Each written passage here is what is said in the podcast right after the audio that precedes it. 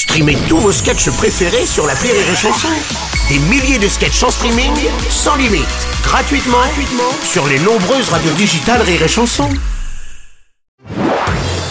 Marceau refait l'info sur Rire et Chanson. Musique à présent sortie aujourd'hui de l'album d'Eric Cantona après avoir dévoilé un single en juin dernier. L'ex-footballeur nous présente aujourd'hui 12 chansons dont la grande majorité en anglais. Salut, c'est Philippe Ah, Manœuvre. alors, Philippe. Euh, bah, la sortie de l'album d'Eric Cantona, euh, bah, finalement, on va le mettre du côté des bonnes nouvelles. Ah c'est bon pas- bah ouais, euh, vu l'actu en ce moment, finalement, c'est une bonne nouvelle. Ah oui. Et puis, euh, quelle bonne idée de chanter en anglais. Comme ça, si les textes sont pourris, on s'en rendra même pas compte. Watch the trees.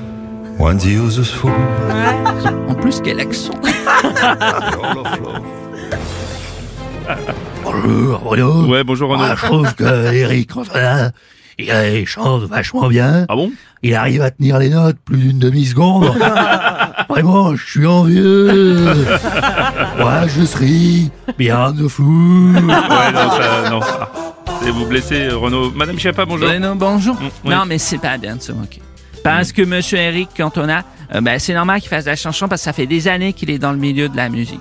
Ah bon? Oui. Même Jacques Brel, il lui avait rendu hommage. Quand on a que l'amour. Si. Quand on a Ben, que l'amour. Madame Chiappa, si. faut qu'on Ben, voit ben, deux, trois quand même, ben, si.